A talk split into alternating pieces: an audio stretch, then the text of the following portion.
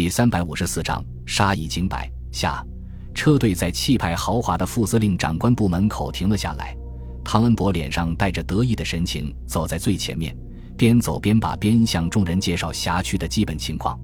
孙百里脸上带着淡淡的笑意，不住的点头，似乎对汤恩伯的工作非常满意，使他的胖脸上泛起激动的红光。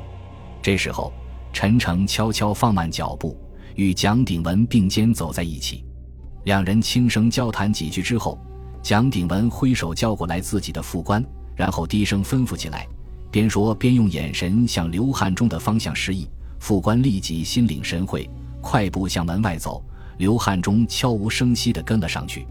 在会议室坐定之后，汤恩伯好像忘记了自己只是第一战区的副司令长官，越俎代庖，用主持人的身份说道：“诸位，今天孙总统、杜院长和陈部长三位长官亲临第一战区视察工作，是第一战区莫大的荣幸。”鄙人代表战区军民表示热烈的欢迎和衷心的感谢。说到这里，汤恩伯把话停了下来，带头鼓掌，台下顿时响起热烈的掌声。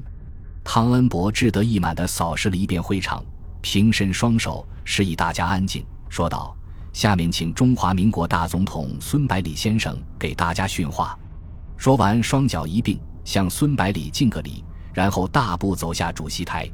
孙百里站起身来，迈着坚定的步伐走到主席台前，用犀利的眼神扫视一遍，然后用低沉的声音说道：“诸位，根据国民政府与美国签订的协议要求，国军必须在两个月内向日军发动反击，以缓解盟军在太平洋战场上的压力。故而，最高统帅部要求各战区务必用最快的速度，在最短的时间内完成军队的整编换装工作。”以保证按时发起攻势。汤恩伯听了孙百里的话，感到有些不安，不由自主抬头向蒋鼎文望去，却看到蒋鼎文一副若无其事的表情，于是稍微安心了一些。这时候，蒋鼎文的副官和刘汉忠一前一后来到门口。刘汉忠进门之后，直接向孙百里身边走去，同时不为人察觉地点了点头。孙百里没有去看汤恩伯的反应，继续说道：“但是。”第一战区的整编工作迟迟没有完成，不但严重影响了统帅部的整体计划，而且间接影响了国民政府在盟国的声誉。更加让人难以容忍的是，在国民政府明令免除了粮捐的地区，仍然有人大肆征集粮食，使河南的饥荒雪上加霜，以至于民不聊生。有些地方甚至发生了饿死人的惨剧。灾情如此严重。战区长官和地方政府官员非但没有想方设法赈济灾民，帮助他们渡过难关，反而在隐瞒不报的同时，变本加厉的横征暴敛，不但夺取灾民赖以为生的口粮，甚至连种子和耕牛都要拿走，把灾民推到死亡的边缘。我想问一下第一战区的军政长官们，你们到底想干什么？又是谁给了你们这样的权利？孙百里的声音越提越高。最后，整个会议室里都回荡着他激愤的声音。作为第一战区的最高长官，蒋鼎文责无旁贷地站了起来，说道：“报告总统，战区长官部所辖的第四、第十四、第三十六和第三十九集团军已经在上月中旬全部整编完毕。军队驻防的洛阳至郑州地区也按照国民政府的要求免除了粮捐，另外还从军粮中拨出部分救济灾民。”故而防区没有出现饿死人的情况，请长官明察。接着他话锋一转，望着汤恩伯说道：“许昌以南是副司令长官部管辖的，具体的情况还是由汤恩伯副司令来报告一下吧。”孙百里点了点头，示意蒋鼎文坐下，然后冷冷地望着汤恩伯，看他如何为自己辩解。汤恩伯看蒋鼎文轻易过关，以为孙百里不过是想给大家来个下马威，纯粹是过过场。当即站起来说道：“报告总统，我不因为收编了相当数量的土匪，所以整编的速度较慢，但是绝对可以保证在月底之前完成。辖区内的民众都安居乐业，衣食无虑，不可能发生饿死人的事情。”唐恩伯的话音刚落，河南省政府主席李培新就站起来附和道：“是啊，确实没有饿死人的事情发生，很可能是汉奸散布的谣言。”或者是一些对政府不满的刁民借机生事，请大总统明察。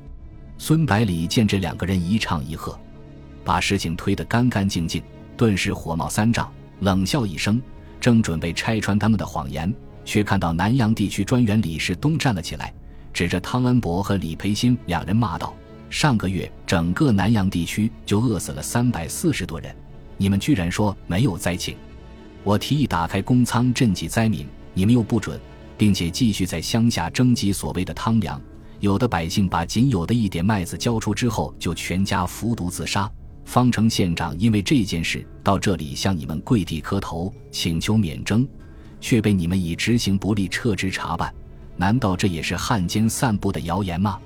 没等汤李二人开口申辩，坐在李世东旁边的国民大会代表郭仲奎满面怒容地站了起来，指责道：“汤司令，你说自己收编土匪，可是你的部队连土匪都不如。”你们借口防谍，凡是部队驻扎的村落，除老弱妇孺外，所有成年男子一概强制离开村中。细软粮食、牲口也不许外运，留下的妇女财产就任由你们处置。所过之处，像蝗虫一样把财物搜刮一空。稍有姿色的女子都逃不脱被侮辱的命运。老百姓万般无奈的情况下，喊出宁愿敌军来烧杀，不愿汤军来驻扎的口号。难道这也是刁民借机生事吗？面对众人的责难，李培新招架不住了，额头冷汗直冒，张着嘴巴却说不出一句话，两条腿如同上了发条一样，不停地颤抖起来，不时偷眼打量孙百里的神色，推测自己的命运。汤恩伯毕竟是见过大场面的，丝毫没有被众人的气势压倒，反而圆睁的牛眼恶语相向。他说道：“你们河南人都是汉奸。”是铁了心准备当日本人的奴才的，所以才编造出种种谣言来污蔑我军。我们第三十一集团在历次战役中屡次重创日军，早已经成了日本人的眼中钉。可是日军又没有本事在战场上消灭我们，就只是你们这些汉奸来陷害，妄图借统帅部之手达到目的。可是我们孙大总统英明睿智，怎么可能受你们的欺瞒？李世东看着汤恩伯一副有恃无恐的模样，气得手脚发抖，质问道：“汤恩伯，两个月前，你和我一起到桐柏山视察防务，发现有一户人家七口人大白天躺在床上出不了门，就是因为被你的军纪严明的士兵们把衣服都剥光了。第三十一集团的征粮队基本都是土匪出身，到乡间逼粮的时候，如果农民交不出粮食，就到农民家里做催。”不但住农民的，吃农民的，还伺机侮辱别人的妻女，这难道也是假的吗？唐恩伯被他问得哑口无言，顿时恼羞成怒，色厉内荏的吼道：“李世东，早在随枣战役的时候，就有民众向我反映你和日本人有勾结，本来指望你知错能改，没想到居然敢在总统面前陷害我，老子毙了你！”说罢，冲门外大声喊道：“来人，把李世东拉出去！”够了！孙百里用力一拍桌子，眼睛里面射出两道厉芒，怒不可遏地说道：“汤恩伯，不要再狡辩了！我们从第六战区到这里的所见所闻，足以证明李专员和郭代表所言属实，你必须为此承担责任。”什么？汤恩伯的瞳孔急剧收缩，冷笑着说道：“我明白了，原来都是你孙百里在幕后指使，想乘机搞垮我们中央军。”好报当年十九路军差点被我们消灭的一箭之仇，不过你也太小看老汤了。接着他狞笑着说道：“叶县是老子的地盘，今天你们要是能够活着走出这里，老子汤字倒着写。”汤恩伯，陈诚拍案而起，怒吼道：“你想造反吗？”汤恩伯斜着眼睛望着陈诚，骂道：“慈修，你他妈脑子进水了，跟在外人后面搞自己人！”还他妈是浙江老乡呢！然后再次向门外喊道：“卫兵，马上把这些人全部抓起来！”说完之后，汤恩伯手扶枪套走到门口，冲着手下的五六个军师长吼道：“还他妈愣着干什么？快帮忙呀！我看谁敢动！”蒋鼎文长身而起，沉声警告道：“你们不要站错了队，到时候后悔都来不及。”陈诚则逐一喊出这些人的名字。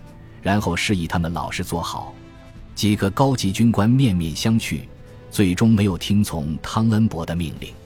全他妈是孬种！卫兵迟迟没有出现，使汤恩伯感到形势不妙，边骂边伸手去掏枪。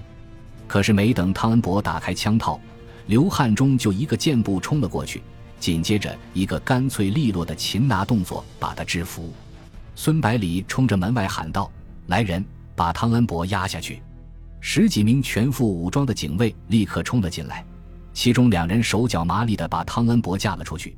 其余的人虎视眈眈地望着会议室里的其他人。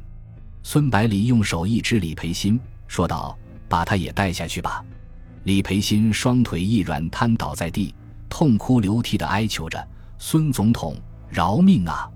孙百里厌恶地说道：“早知今日，何必当初呢？”两名警卫左右一家，把这个省政府主席抬了出去。本集播放完毕，感谢您的收听。喜欢请订阅加关注，主页有更多精彩内容。